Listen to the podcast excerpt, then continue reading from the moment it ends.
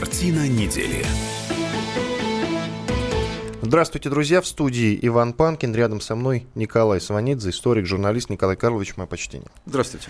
Начнем с вот какой темой. С самого начала недели они активно говорят и активно обсуждают. Курганский областной суд отменил наказание для воспитательницы Евгении Чудновец, которая, напомню, сделала репост э, скандального ролика с участием десятилетнего мальчика э, сомнительной адекватности, как пишут СМИ. Э, скандальность ролика была в том, что десятилетний мальчик был, э, ну, если говорить простым языком, с припущенными штанишками, если можно так выразиться, конечно. И почему-то суд посчитал, что э, госпожа Чудновец таким образом распространяет порнографию детскую. Как вы вообще смотрите на это дело и как вы смотрите на то, что суд ну, принял вот такое решение, в данном случае освободил Евгению спустя 6 месяцев. Она, напомню, провела полгода в колонии. А, ну, что освободил, это правильное решение. Э, что посадил, это бред сивой кобылы просто. Это проблемы нашего суда и проблемы нашей, потому что у нас такой суд. А совершенно очевидно, что э, человек, я имею в виду госпожу Чудновец, не имела в виду никакого распространения порнографии, а наоборот имела в виду осуждение подобного рода вещей. Это все равно, что мы с вами, там, скажем, будем осуждать фашизм, э, клеймить его, Э, что мы всегда, в общем, при возможности и делаем, приведем какую-нибудь там, не знаю, цитату из «Майнкампф», в знак того, чтобы показать, насколько это античеловеческая, там, там людоедская теория была и, и практика. И нас, и нас за, за то, что мы привели цитату из Майнкампф, с вами посадят. За и, и обвинят в распространении идеологии фашизма. Э, абсолютно то же самое. То есть это перевернули ситуацию с, с ног на голову. Что, конечно, невозможно, потому что тогда, тогда вообще ни о чем плохом нельзя сказать э, с демонстрацией этого плохого, иначе непонятно, о чем вы говорите, потому что вас обвинят тогда в том, что вы это плохое пропагандируете. Но это бред. Как казалось, изначально это видео распространил в сети некто Ким Данилян, а Чудновец лишь э, перепостил его с возмущением. Вот вы сказали, да, там она сделала ну, конечно. над этим видео э, соответствующую подпись. Вот что творится, мол, в детском лагере под Катайском. Однако э, вот этот вот Ким Данилян проходит, проходил по делу лишь свидетелем, а преступником объявили Евгению. Вот ну, действительно, это бред, вся абсур, бред в квадрате, да, действительно бред в квадрате. ситуации. Тут смотрите, какая ситуация. Таких дел за репост в интернете с одной стороны, тоже за последнее время становилось больше и больше. И теперь пошла другая тенденция. Все больше и больше суд принимает решение об освобождении. Вот видите, Евгению Чудновец освободили. Ну, слава богу. Слава богу, жизнь-то налаживается, как говорится в известном анекдоте. Можно ли назвать это оттепелью? А, ну, понимаете, если какие э, мы вообще э, склонны к, к, к оптимизму. Если, если всякое освобождение невинно осужденного человека – тем, тем более разовое освобождение. Но за последнее время, правда, не один раз, а три, можно сказать. Да? Вот Эльдар Дадин, Чудновец и Савастиди сегодня вышло. Э, но все равно три раза. У нас 146-миллионная страна. Если каждое такое освобождение считать за признак оттепели, ну просто у нас тогда сплошная весна в стране. Ну подождите еще, неделя впереди, месяц, может еще год. кого, может еще кого освободят. В самое ближайшее время ситуация может поменяться, и я вот к чему говорю. Может быть, действительно, с наступлением весны оттепель-то и в политической, а, и законодательной знаете, я, я пока не вижу признаков э, серьезных оттепели, но тем не менее то, что принимаются решения по освобождению, а не по посадке, это всегда приятно. Э, перейдем к следующей теме, которая тоже связана с судом, правда, международным.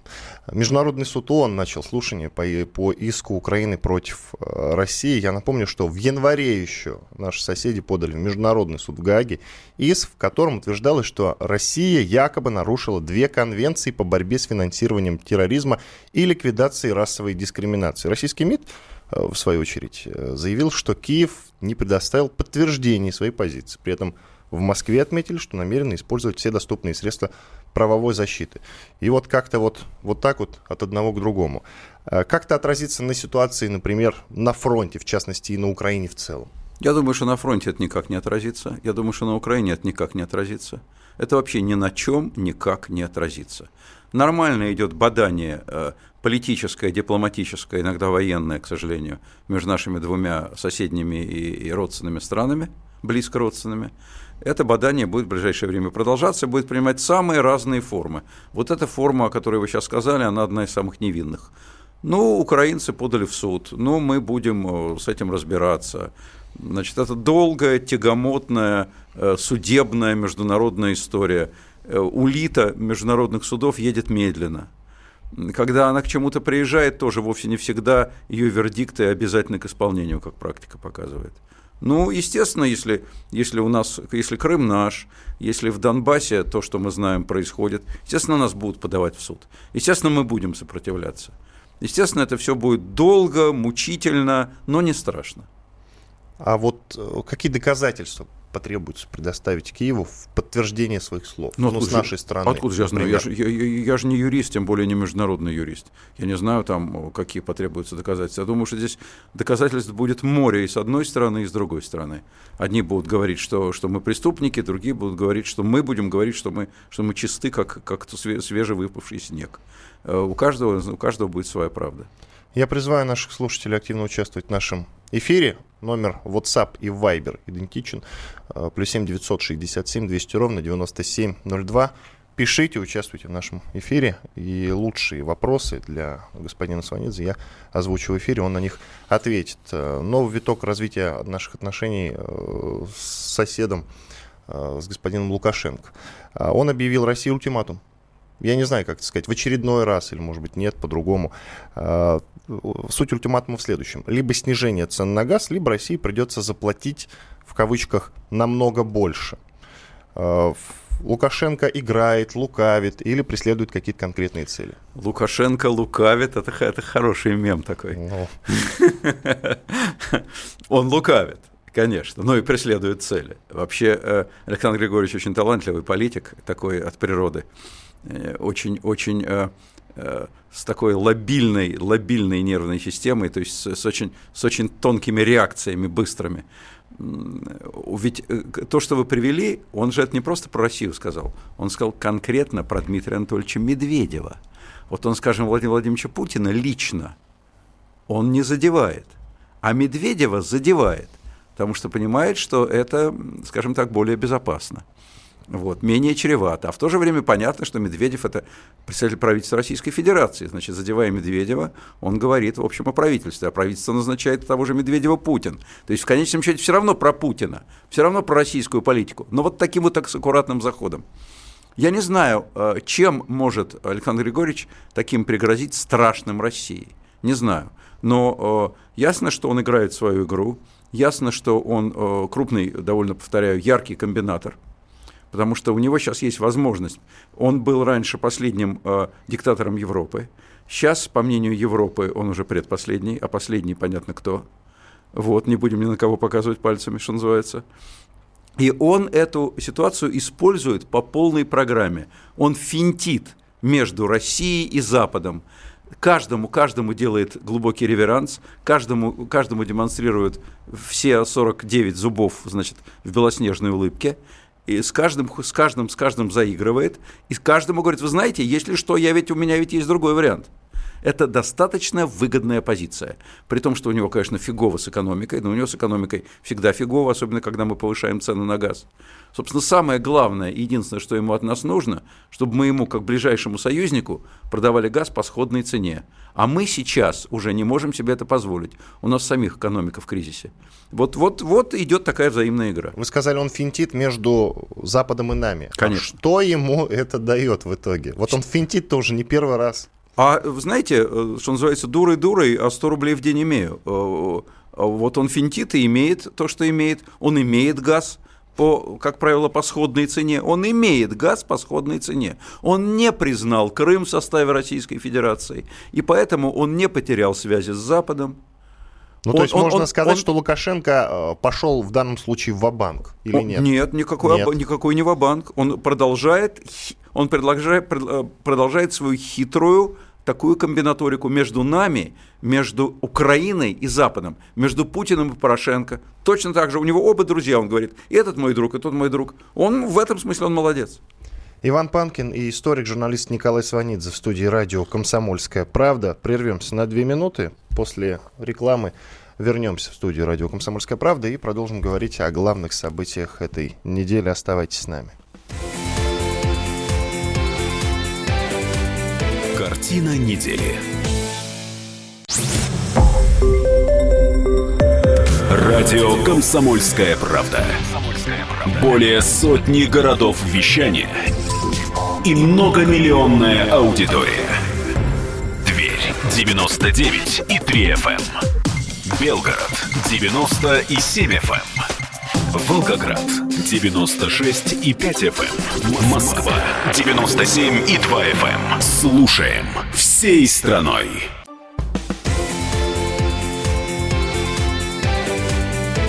Картина недели. В студии, напомню, Иван Панкин и Николай Сванидзе, историк, журналист. Продолжаем обсуждать самые главные темы этой недели. Вот о чем хочется поговорить прямо сейчас. Э, Российская Православная Церковь теперь будет праздновать католический праздник. Ну и мы вместе, собственно, с РПЦ тоже. День Святого Патрика. Э, Патрик, насколько я помню, это христианский святой, Патрикий. Он святой неразделенной церкви. Он имеет отношение как и к православию, так и к католицизму. А это нормально, что РПЦ теперь решил отмечать День этого святого? Ну, я не буду диктовать РПЦ, что какие праздники отмечать, какие нет. Вы совершенно правильно сказали, что, что это имя вовсе не, не западноевропейское, Патрик, вот, не ирландское, от слова патрикий, патриций, то есть имя со, со всей очевидностью латинского происхождения и уходит в седую, в том числе и христианскую э, древность, действительно общий, общий святой, поэтому чего бы его не отмечать. У меня, честно говоря, я совершенно равнодушен к святому Патрику, Будем отмечать, так будем, не будем отмечать, так не будем. У меня не вызывает возбуждения это событие, ни, ни, ни позитивного, ни негативного. Если православная церковь так решила, ну, Бога ради, в прямом смысле, потому что имеет на это, в общем, полное историческое право. Хотя действительно ирландская культура, она вообще популярна в России, на самом деле. Вот если говорить об ирландских пабах, то в них всегда полно народу. А то там есть... пиво хорошее, поэтому и культура популярная. Ну, возможно, опять да. Же, опять же, атмосфера. Опять же, атмосфера, опять же, и пляшут круто, и, и, и ребята темпераментные. Ну да, они серьезные. То есть э, в этом смысле можно сказать, что праздник будет иметь успех, и может быть на это ставка у РПЦ или нет? Не знаю, может быть, может быть это, это предмет каких-то их международных соглашений и целей, а может быть и будет иметь успех, почему нет. Ну, Русская Православная Церковь, она занимает по, по ряду пунктов гибкую позицию. Вот сейчас там э, эта история с, там, с мироточащим э, бюстом государя-императора. Тоже ведь очень тонко прошли, прошли на крыле. Э, ну, опыт многовековой решения подобных тонких вопросов у Русской Православной Церкви есть, не отнимешь. Понятно. Э, друзья, я обращаюсь к нашим слушателям, призываю вас участвовать в нашем эфире. Номер WhatsApp плюс 7 967 200 ровно 9702. И Viber то же самое. Плюс 7 967 200 ровно 9702. Пишите, буду озвучивать какие-то самые интересные ваши э, вопросы и замечания. Идем дальше. Э, смотрите. Комсомольская правда объявила всенародное голосование. Кого отправить от России на Евровидение – вот э, на кого лично сделали бы ставку вы? Э, Волочкову, Бузову или Милону? Ну, э, исходите из, из того, что это клоунское мероприятие, да? Значит, значит, и соответственно, соответственный подбор возможных участников. Я пока, честно говоря, не могу понять, будем ли мы участвовать в Евровидении, потому что на этот счет ломаются копья – И, и ломаются довольно интенсивно. Со всей очевидностью это мероприятие политическое. Вот если мы туда кого направим, то есть будем участвовать, тогда речь пойдет, конечно, не о Милонове, а тогда нужно будет направлять кого-то серьезного, серьезного, реального профессионального исполнителя, который имеет какие-то пусть теоретические шансы на успех. А если мы туда не поедем и будем, в частности, этот конкурс полоскать, потому что если мы не поехали, мы должны мотивировать, почему мы не едем. Потому что это не конкурс, а дерьмо собачье. Потому что это никому не нужно. Потому что, потому что это несерьезное европейское, европейского класса мероприятие, а так для дурачков. Причем мы туда ездили и по этому поводу э, дико суетились все долгие годы счастливы были, когда победил там Дима Билан, как будто мы выиграли чемпионат мира по футболу. Это другой вопрос. Сейчас уже как бы несчастливы, вот, если не поедем. Поэтому, поэтому тогда будем обсуждать, Милонов это будет или Волочкова. А сейчас пока что вроде бы еще неизвестно. По некоторым может, вопросам... Может, может, туда Алла Борисовна Пугачева направят. Уже ездила. Знаю. Много лет назад. Знаю. Да. А, по некоторым опросам россияне выбирают бойкот киевского Евровидения. Причем ставка делается именно это слово бойкот. Вот к этому слову бойкот вы как относитесь? Знаете, я к этому слову отношусь нейтрально. Бойкот так бойкот. Просто э, устанем, утомимся бойкотировать-то, вспотеем, что называется. Уже бойкотировали Олимпийские игры в свое время. Э, на обиженных воду возят. Я бы так сказал. Если э, россиянам, россиян уговорить что, что это не то, что это фейк, что там нас ждут враги, что там нашего, э, нашего э, посланца закидают тухлыми яйцами, ну, естественно, они выберут бойкот. Если им сказать, что это замечательный музыкальный конкурс европейского масштаба, тогда они не выберут бойкот. Это вопрос пропагандистской работы. Давайте послушаем мнение народного артиста России, депутат Госдумы Иосифа Кобзона на этот счет, о Евровидении. Я бы бойкотировать не стал, и запрещать транслировать тоже бы не стал. А участвовать я бы категорически отказал. Потому что это не творческий конкурс. Это созданный американцами и Евросоюзом коммерческо-политический конкурс. И давать повод националистам, бендеровцам русофобствовать по поводу России я бы не стал. Плевать на них 300 раз. Ну вот, кстати, насчет того, чтобы э, запретить транслировать, высказывался как раз господин Милонов, и об этом мы с вами говорили. Вы тогда отметили, что ну и зачем, что нам это даст, да? Э, ну, знаете, сейчас вот э, Иосиф Давыдович Кобзона привели мнение, но его мнение известно. Он один из э, самых последовательных противников этого конкурса. То, что он говорит, тоже спорно, в частности, то, что он организован американцами. Что какое американцы имеют отношение к конкурсу Евровидения? К европейскому. К Европе... вы имеете в виду, да? Да, да, это одному богу ведомо. Вот. Просто они ко всему плохому, по всей видимости, имеют отношение, в том числе и к конкурсу Евровидения. Вот я думаю, что есть, есть э, э, мнения и другие, но, но повторяю, здесь это мне совершенно очевидно, это вопрос политический. Если, если, и, и решается он на самом верху, как и все, что у нас политическое, решается, или имеющие политические выходы, э, решается на самом верху. Как Владимир Владимирович скажет, Путин, так и решим. Есть и другие мнения, сказали вы. Есть другие мнения. Иосифа Пригожина, известного продюсера, давайте послушаем его мнение. Нам нужно научиться себя уважать. А если бы мы себя уважали, мы бы демонстративно послали бы нахер Евровидение еще в прошлом году, когда это только произошло. Нам надо делать это было немедленно и сразу, а не сейчас. А сейчас будут рассуждать, а испугались, не испугались, понимаете? Не испугались. Хватит там унижаться, хватит, хватит. Давайте э, сделаем все, чтобы нас уважали. Не хватит держаться в обороне. Хватит подставлять щечку одну, вторую, третью. Хватит давать возможность об себя вытирать ноги. Мы великая страна, великая держава. Иосиф Пригожин, известный продюсер. Вот вы про футбол не зря сказали, кстати. Э, господин Пригожин тоже призывает не отсиживаться в обороне. Вы считаете, что это другое мнение по сравнению с мнением Иосифа Давыдовича Кобзона? Оно другое, но просто схожее. Оно не то, что схожее. Оно другое. Оно, не, оно другое, оно не то, что схожее. Э, Иосиф Давыдович Кобзон матом не ругается, а господин Пригожин ругается. Вот все различия в их мнениях.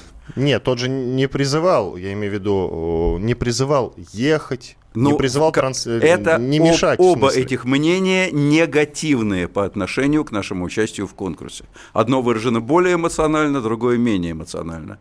Вот я повторяю, на обиженных возят воду. То есть вы считаете, что надо ехать и участвовать? Да я ничего не считаю, мне плевать, честно говоря. Я абсолютно равнодушен к конкурсу Евровидения. Я его не смотрел никогда. Он мне не нравится, он мне не интересен. Я еще раз просто повторяю в третий раз. На обиженных возят воду. Я об этом говорю как о политическом решении. Как на музыкальный конкурс, я, мне еще раз повторяю, что мне с ним вот хочется сделать. Но это не значит, что я за то, чтобы его проигнорировать.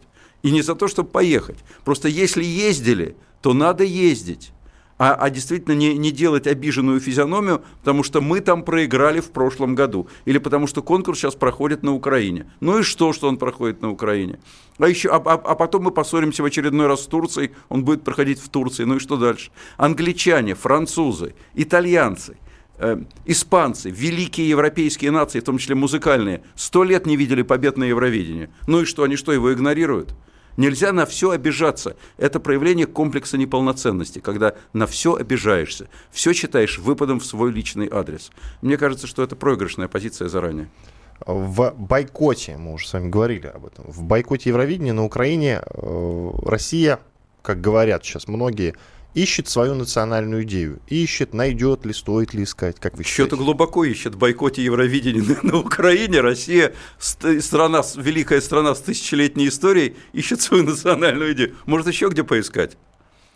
Угу. Поглубже, может, дно колодца найдется там какая-нибудь национальная идея. Где-нибудь там, как там это, э, утка в зайца, заяц где там, а там игла. Вот. Э, я не думаю, что вообще национальную идею нужно искать. Она либо есть, либо ее нет. Это не то, что можно найти по заказу. И уж точно не на конкурсе Евровидения. К другой теме. Вот э, перед эфиром мы с вами зацепились за одну крайне любопытную тему. Я пока ее только проанонсирую. А, потому что у нас осталось меньше минут до конца этой части нашей программы, потом четырехминутный перерыв, и уже после этого, в третьей части, мы активно приступим к обсуждению. Тема достаточно большая и очень интересная. Это отношения Нидерландов и Турции, которые, кстати, никогда нельзя было назвать идеальными. А, началось все несколько дней назад. Власти Турции заявили о намерении высокопоставленных чиновников выступать с речами перед турецкими диаспорами в ряде европейских стран в поддержку конституционной реформы. Насколько э, я все правильно понял, конституционная реформа это сильно увеличивает права Эрдогана. Очень сильно. И здесь да. дело не в отношениях Голландии и Турции, которые действительно не всегда были идеальными, а какие отношения каких двух стран были идеальными. Здесь дело в позиции Эрдогана, Сделаем на которую перерыв. жестко отреагировали Нидерланды. Сделаем перерыв и через 4 минуты эту тему продолжим обсуждать. Картина недели. Радио «Комсомольская правда». Более сотни городов вещания и многомиллионная аудитория. Дверь 99 и 3 FM. Эм. Белгород 90 и 7 FM. Волгоград 96 и 5 FM. Эм. Москва 97 и 2 FM. Эм. Слушаем всей страной.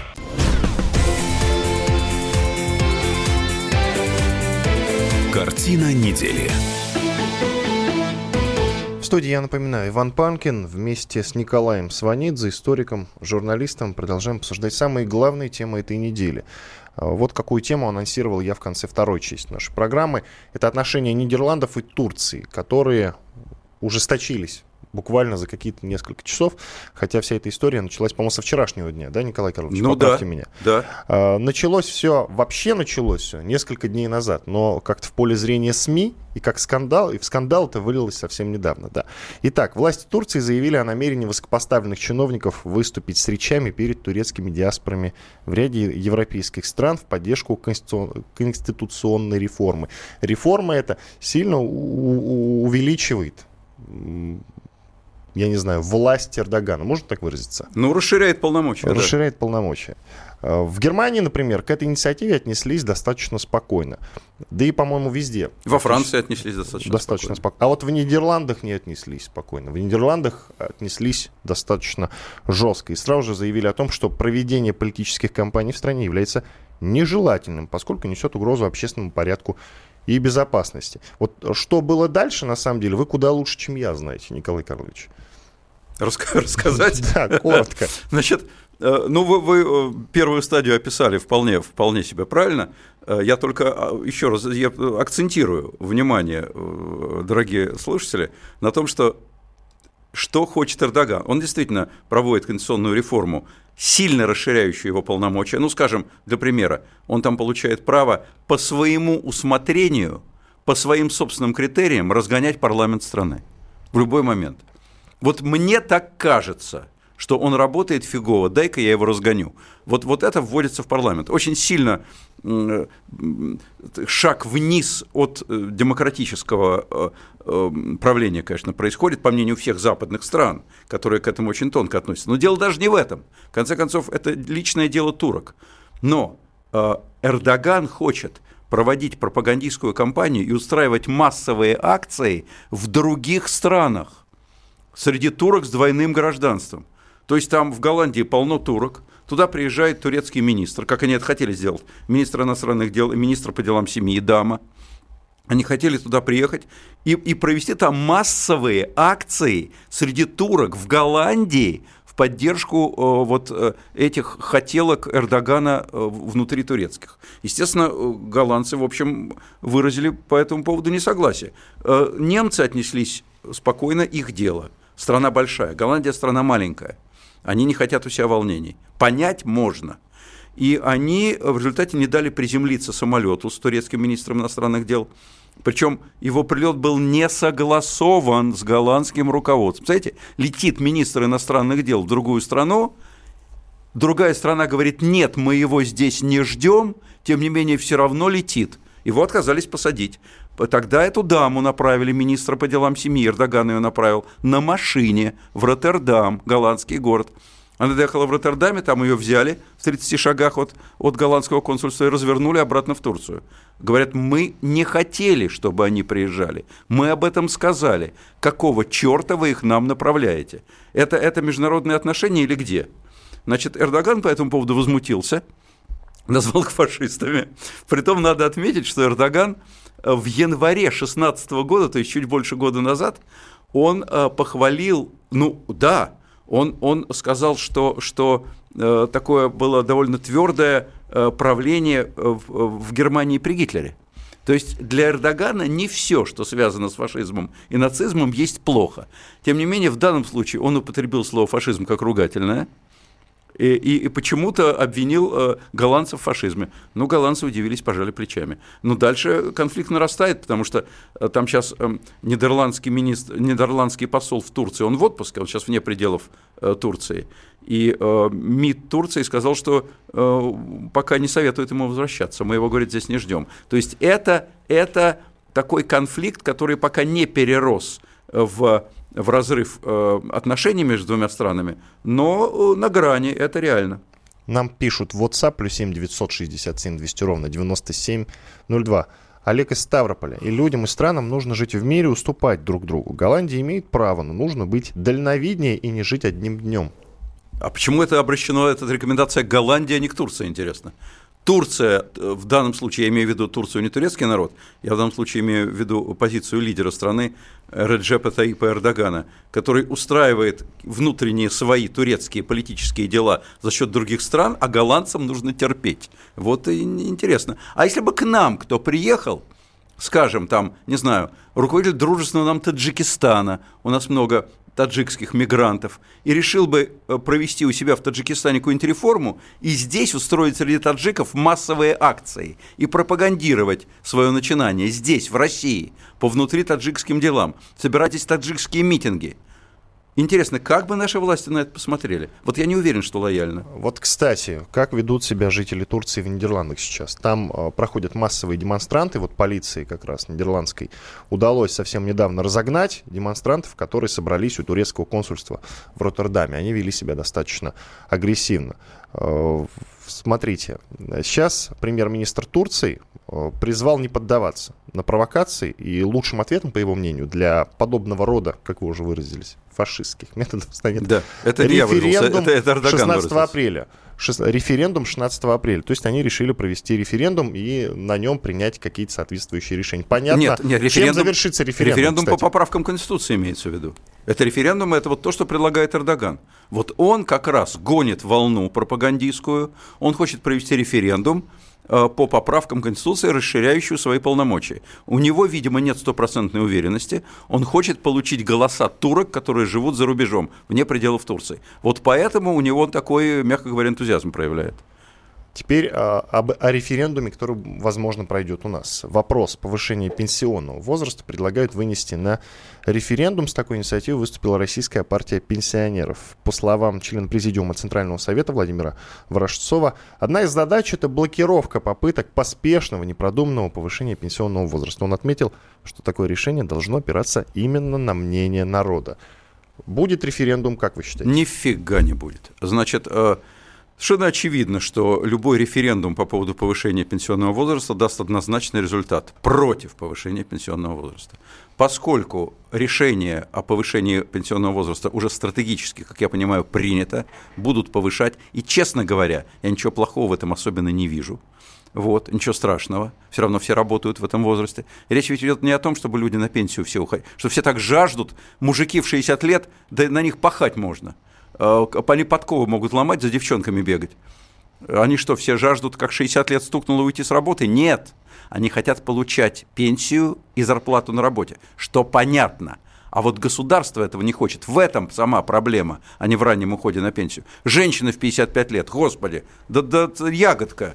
Э, в пенсионном возрасте нашем нынешнем только тяжелые физические работы противопоказаны. Слава богу, у нас сейчас все-таки большая часть работ уже не тяжелая, не относится к тяжелым физическим. Значит, конечно, будут повышать пенсионный возраст. А поскольку будут повышать, то референдумы проводить не станут. Просто откажутся. Нет, ну а что значит откажутся? Ну мало ли, что партия пенсионеров предложила. А какая еще партия что предложит?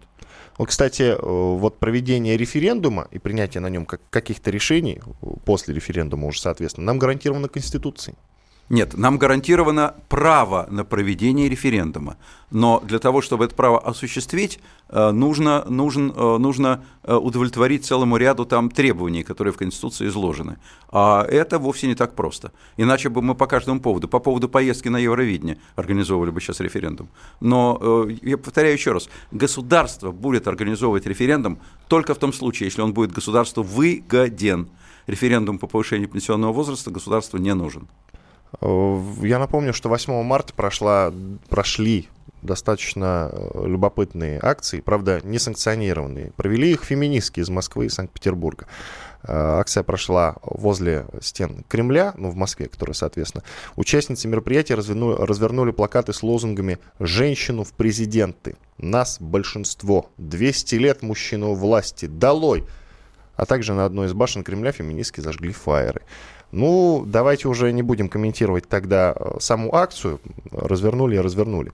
А вот э, что касается вот этого посыла женщину в президент, как вы к нему относитесь? Ну, нормально отношусь. Я, честно говоря, в том, что касается политики, в отличие от жизни, я не делю людей по половому признаку. Э, на мой взгляд, от этого мало что зависит. Европейский и мировой опыт показывает, что есть блистательные женщины-лидеры государства. Например? Блист... Например, э, сегодня Ангела Меркель, например, например Маргарет Тэтчер, например, Индира Ганди, если брать исторические примеры, ярчайшие. Мало кого с ними можно поставить рядом. Женщина может быть, э, яркая женщина может быть очень сильным лидером. Поэтому если проблема, я считаю, у нас не в том, мужчина или женщина. У нас совершенно другая проблема. Я, я, я не вижу здесь э, серьезного повода для, для драки. Я думаю, что и мужики сильно не будут возражать, если яркая женщина захочет стать президентом. Ну, у нас патриархальное настроение. Не каждый мужчина готов подчиняться женщине. Вот считается одна из причин победы Трампа в Америке, даже в Америке – хотя, кстати, страна тоже достаточно консервативная, э, то, что э, Хиллари Клинтон просто дама. Вот, вот, вот не буду я бабе подчиняться. Вот, вот скорее, вот черный первый Обама прошел в президенты – этот стереотип был разрушен, а стереотип э, гендерный не был разрушен. Но у нас он тоже очень силен. Но, в принципе, я думаю, разрушится и он в конце концов. Повторяю еще раз, это сейчас не главное. У нас главное не то, мужчина у нас во главе государства или женщина. У нас главное, чтобы институты работали. Есть мнение о том, что вот эти вот, вот эта акция, акции, они заказные целью пролоббировать, начать пролоббировать вообще эту идею. Но, правда, я пока не вижу того, кем она может быть пролоббирована. Вот вы знаете женщину, политика, которая по вашему мнению, в России сейчас справится с ролью президента? Вы знаете, у нас и мужчин-то не так много, э, которые справились бы, помимо того, который нам всем хорошо известен. Значит, э, просто потому что там э, поляна вытоптана. Если не будет вытоптана поляна, если активные политически амбициозные люди пойдут в средства массовой информации, мы их увидим, услышим, тогда будет из кого выбирать. Сейчас выбирать просто не из кого, мы не знаем никого. Как, как при советской власти, когда мы знали только генсека и членов политбюро, все в возрасте 100 лет, а больше никого и не знали. Потом выяснилось, что у нас народу много.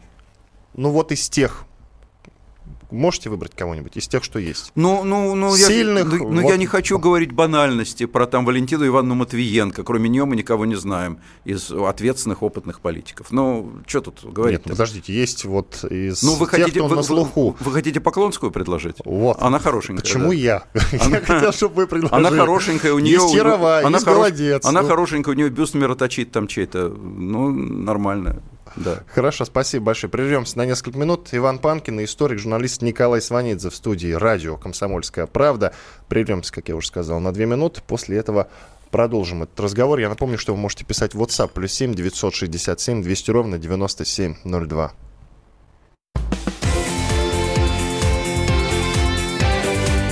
Картина недели. Радио «Комсомольская правда». Более сотни городов вещания и многомиллионная аудитория. Тверь 99 и 3 FM. эм. Белгород 90 и 7 FM. эм. Волгоград 96 и 5 FM. М- Москва 97 и 2 FM. эм. Слушаем всей страной.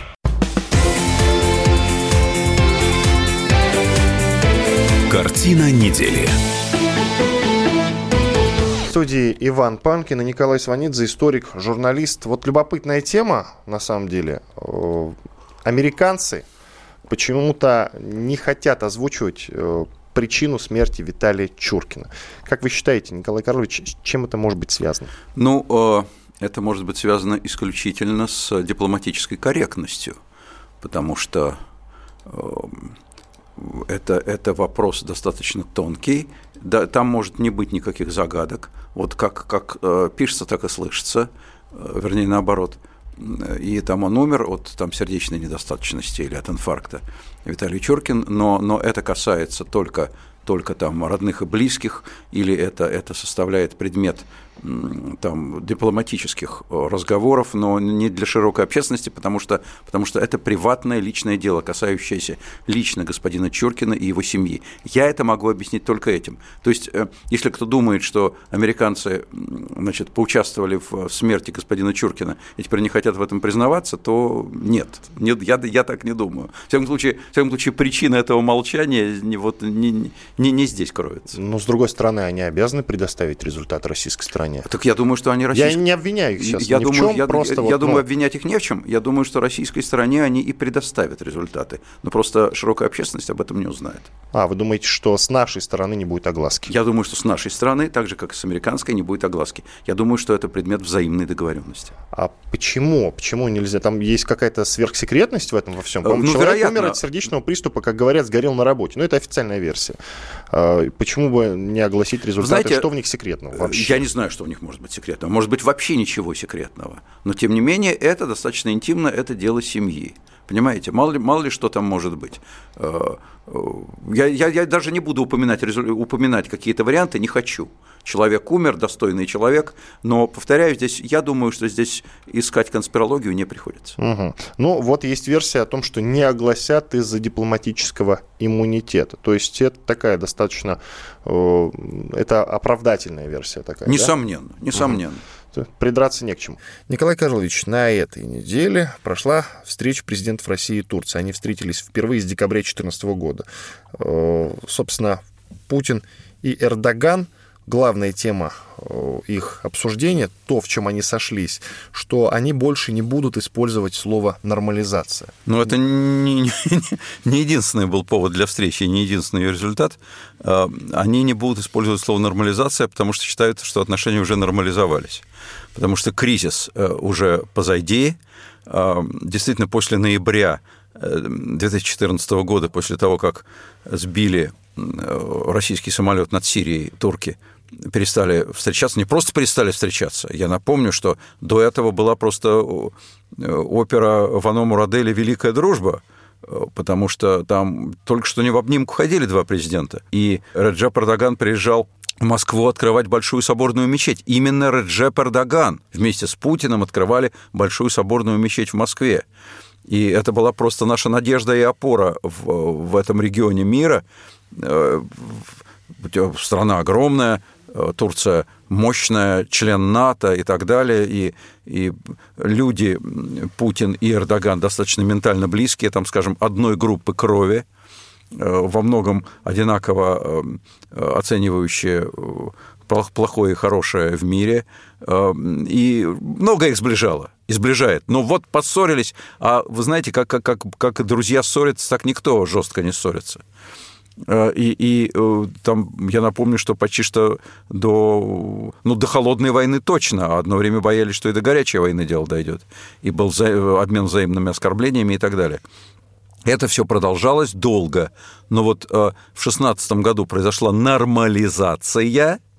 Раджеп Эрдоган извинился э, перед Россией. Ну, он такие произнес довольно странные слова, но, в всяком случае, эти слова позволили российской стороне счесть это извинением. А поскольку было желание помириться, то в результате и помирились.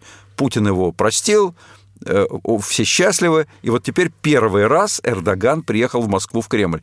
И день целый он провел в переговорах с Путиным в разных форматах количественных. То есть и один на один, и, и, и, и целые правительства в этом принимали участие.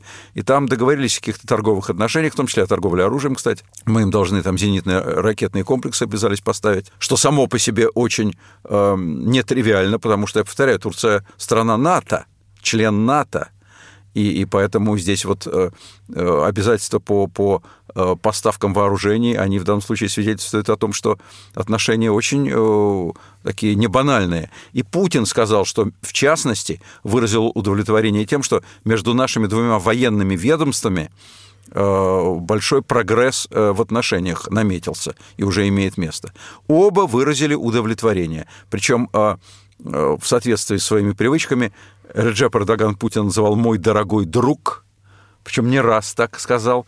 Путин Реджепа Эрдогана, в всяком случае, насколько мне известно, дорогим другом не называл, но позволял так называть себя. Дорогим гостем. Да, дорогой гость. И поэтому, в общем, можно сказать, что отношения в значительной степени восстановлены. Кроме того, уже и о нормализации говорить не приходится, э, можно говорить об их углублении дальнейшем, улучшении и так далее, о дальнейшем сближении двух стран. Ну и плюс к этому, дорогой, дорогой друг-то дорогой друг, но э, мимо, мимо рта-то ложку никто не пронесет. Я в данном случае имею в виду Реджепа Таипа Эрдогана. По Сирии, конечно, наверняка были переговоры. И, и, кроме того, он имел в виду и свои хотелки. В частности, он обратился с такой довольно своеобразной формулировкой к Путину с тем, чтобы он прекратил деятельность террористических групп на территории Российской Федерации, и в частности в городах Москва и Санкт-Петербург. Что было достаточно забавно, потому что то ли, э, если послушать Эрдогана, то ли Путин не знает, что у него на территории действуют террористические группы, и Эрдоган ему об этом сообщил, выполнив тем самым то, что не выполняет э, Федеральная служба безопасности России. Вот он ее задачи в данном случае решает – а то ли Путин знает, что у него на территории действуют террористические группы, но никаких не предпринимает мер в связи с этим. И то, и другое, в общем, странно. А на самом деле Эрдоган значит, попросил Путина ударить по курдским, по ячейкам курдской э, рабочей партии, которая является его вражеской для него организацией, потому что нет для Эрдогана злейших врагов, чем курды. И кроме того, он предложил ударить по тем ячейкам, которые, как он считает, по тем группам, которые, как ему кажется, представляют интересы Фатхулы Гюлена – проповедника, его злейшего личного врага, который сейчас проживает в Соединенных Штатах Америки. Он не только проповедник, он еще и миллиардер. Он еще и миллиардер, но в данном случае не важно. Он, э, э, Эрдоган это раздражает не тем, что он миллиардер, а тем, что он проповедник. Его возможностями. Вот его, что его, да, Эрдогана. Да, да, да, его возможностями, конечно. Причем надо сказать, что они были соратниками, потом они рассорились. Ну и, как я только что сказал, уже касательно взаимоотношений Эрдогана с Путиным, нет более злых врагов, чем бывшие друзья. Он, конечно, этой просьбой поставил Путина в довольно сложное положение. Потому что Гюлен-то бог с ним. Э, с Гюленом можно и дружить. С Гюленом, я думаю, его э, группы здесь стали работать, э, когда у нас была ссора с Турцией. А сейчас ссоры с Турцией нет. Наоборот, нужно, нужно улучшать отношения. И нечего Эрдогана дергать за усы и нервировать. Поэтому я думаю, что просьбу по Гюлену выполнят российские руководители. Она может быть выполнена. А вот с курдами сложнее. Потому что курды – это целый народ – у нас с ними своя сложная и, и, и не такая уж плохая система отношений. Курды в Сирии – это очень серьезная боевая э, организация, они несут очень э, большие, э, на, на них возложена очень большая ответственность, они сами э, с ней справляются по борьбе с ИГИЛом, запрещенным в России, и просто так поссориться, курдский народ это, это не, не Фатхула Гюлен, с курдским народом в целом поссориться, испортить с ним отношения, выполняя хотелки э, э, Эрдогана это не так просто. И здесь, я думаю, будет очень такая серьезная и тонкая дипломатическая и политическая комбинаторика со стороны Путина, потому что и отказывать Эрдогану он не захочет, раз уж сейчас такие близнецы и братья, и дружба вовек, и ссориться с курдами он тоже не захочет. Поэтому придется довольно тонко и хитро маневрировать. Ну, на то и, и дипломатия, чтобы маневрировать. А вот мне интересно, зачем нам дружба с Эрдоганом? Я говорю именно про дружбу, а не про отношения. Почему делается ставка именно на вот это слово «дружба»? Есть, как вы сказали, дипломатические отношения, а есть какие-то личные дружеские отношения. Зачем Ив... их путают? Иван, я с вами абсолютно согласен между нами девочками говоря, я тоже не понимаю, зачем дружба. Я вообще не понимаю, какая в политике может быть дружба. Не нужно ни с кем дружить. Дружить нужно со своими друзьями по жизни. А в межгосударственных отношениях дружба быть не может. Есть интересы, которые так или иначе сходятся или расходятся.